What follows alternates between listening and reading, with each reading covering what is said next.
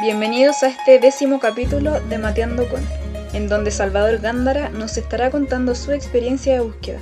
Si tú estás buscando, este es tu lugar. Dejo con ustedes a Salvador Gándara.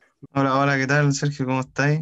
Antes de comenzar ya como con, con metiendo el tema más profundo, Napo, ¿cuál es como tu vida pastoral? ¿Cómo se compone esto? Bueno, yo creo que en relación a la tutoría que siempre estuvo presente en el colegio, siento que donde la presencié más fuertemente fue en Scout. Fuimos la primera manada de Lobato después de la reapertura o la fundación con como real del Colegio San Lorenzo, que es como de exalumnos y alumnos de San Lorenzo para alumnos de San Lorenzo. Antes eran con otro colegio, entonces esa fue como la fundación y para, el colegio de alguna manera y para el rector en ese entonces fue muy significativo. Para nosotros no, no era tan significativo en ese entonces, pero con el tiempo lo descubrí y que, y nada, había como harta preocupación, los tutores estaban bien presentes, me acuerdo de harta tutoría de de Roberto Ávila, de, Jaime Adame, bien, eh, en, las actividades.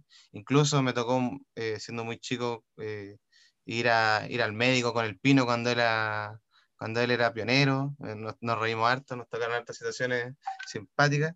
Y de ahí, de, alguna manera, fue como avanzando.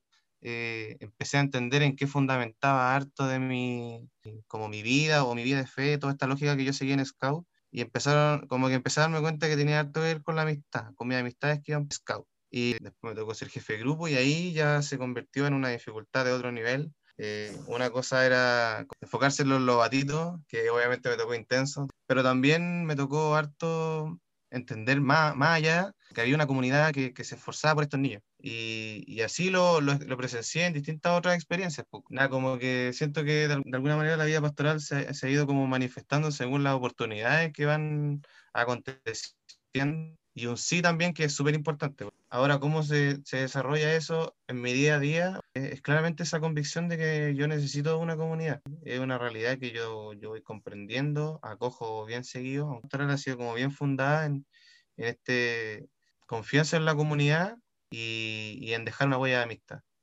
Buena, buena. Bueno, bien acontecido como todo lo que, lo que hay hablado. Bueno, que mencionaste harta experiencia y la vía de oración. Y quería preguntarte como a partir de esa vía de oración, ¿dónde comienza esta vía de oración?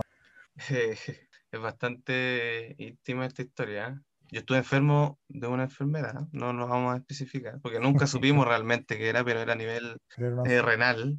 Ah, ya. Eh, realmente tenía una enfermedad. Y, estuvimos desde abril del 2009 hasta julio del 2010 eh, descubriendo qué era esa enfermedad. En muchas investigaciones, muchos, muchos test, hasta ideólogos, clarividentes, eh, chamanes, te lo juro, muchas, muchas situaciones que yo realmente yo no, no tenía ninguna expectativa con esas personas, pero en relación a, esta necesidad de querer saber qué era, este temor a qué, me podía pasar, que no era mío, sino que era mucho más de mi mamá, de mi papá, como preocupados por mí.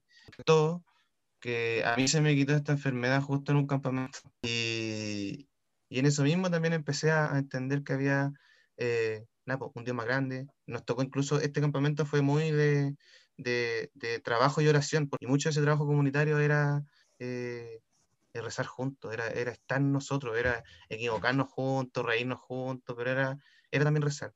Y, ¿Y qué pasó? Que cuando yo estuve en cuarto medio, muy involucrado, ahí también dije, ya, yo me voy a ganar el espíritu benedictino, y me esforcé, y como que todo se daba solo. Me ahí en adelante aprendí muchas cosas, después me acuerdo que hasta la U se me, se me hacía más fácil, no sé, y, y, me suena, y me hace cierto sentido ahora el estar estudiando pedagogía, de cómo la educación ayuda al despertar, porque yo siento que eso fue, en su momento, fue como un, como nos decimos nosotros, pegarse a la cachada, como decir, ¿cómo no lo vi antes?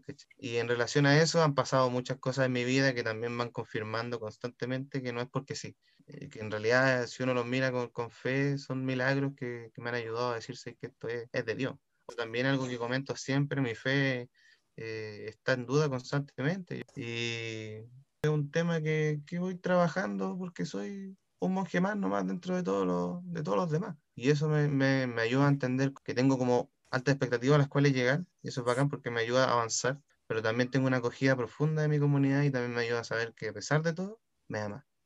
Oye, me, me nace así una pregunta, casi al final dijiste esto como el, que, que empezáis a dudar, eh, que al final empieza a dudar la fe, la vocación.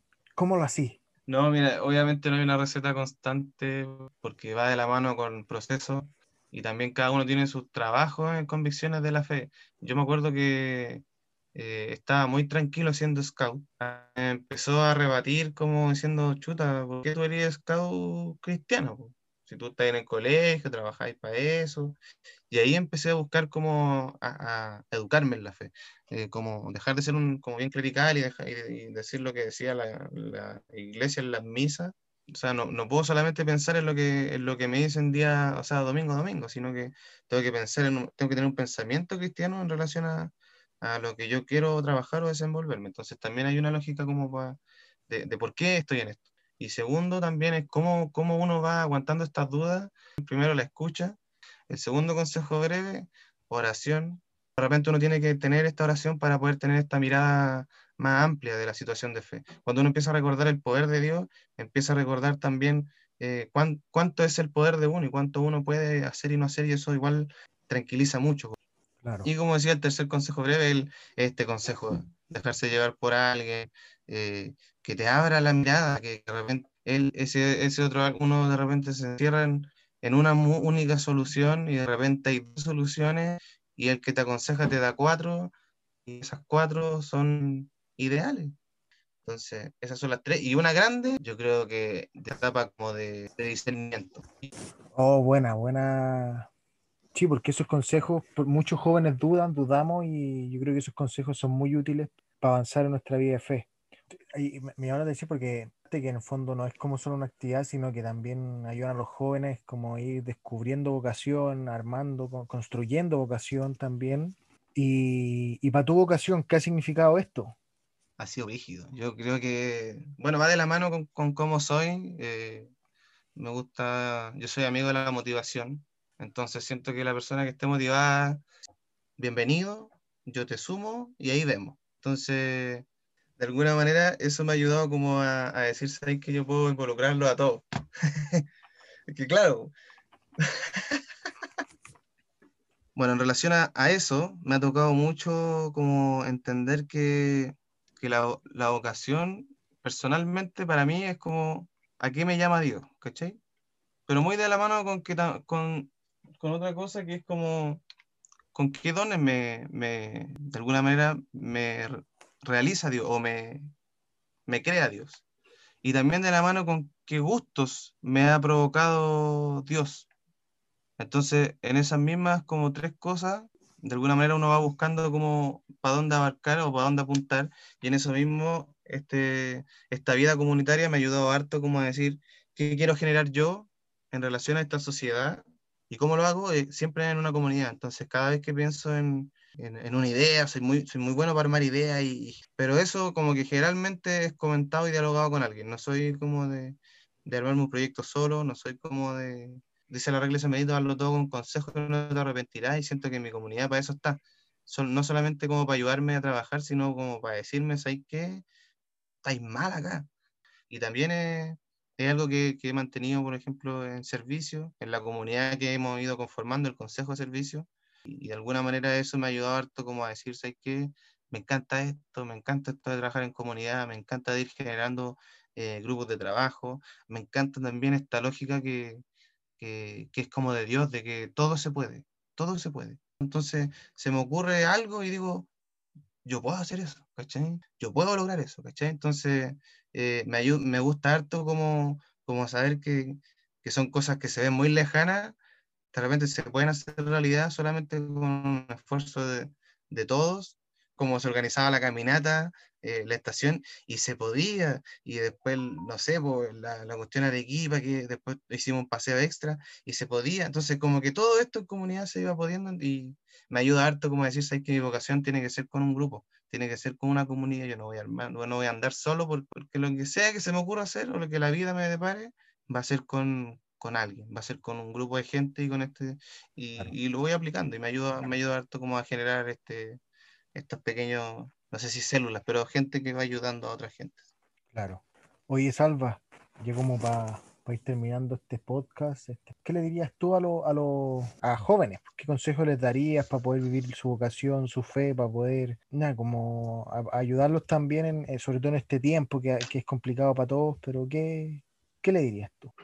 Muy relacionado con, con lo que te comentaba, como cómo yo he vivido mi práctica constante en, la, en la comunidad de Manquehue, eh, es tener una comunidad, es tener una comunidad que, que no necesariamente, no necesariamente se, dedique a, rezar, pero sí es no estar solo.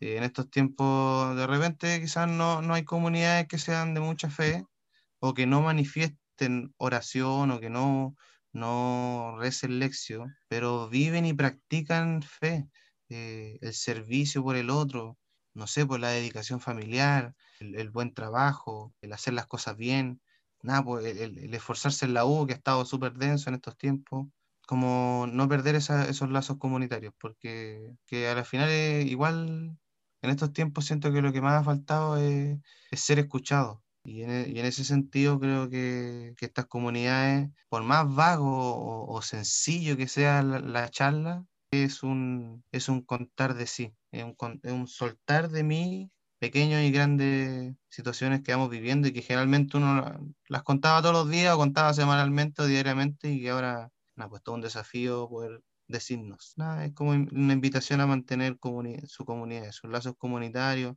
Es natural pelear o discutir, discutir con personas, eh, pero también es importante recuperar los lazos y ser, y ser el que da el paso. Buena, buen consejo te mandaste ahí para, que todos lo, lo apunten, pongan en práctica y nada, pues Salva, darte las gracias por este momento que nos regalaste, por compartirnos tu, experiencia, tu vocación, tu fe. Y, así que gracias por Salva. Ya, pues, de nada, un gustazo. Un gustazo. Gracias por habernos acompañado en esta décima versión de Mateando con.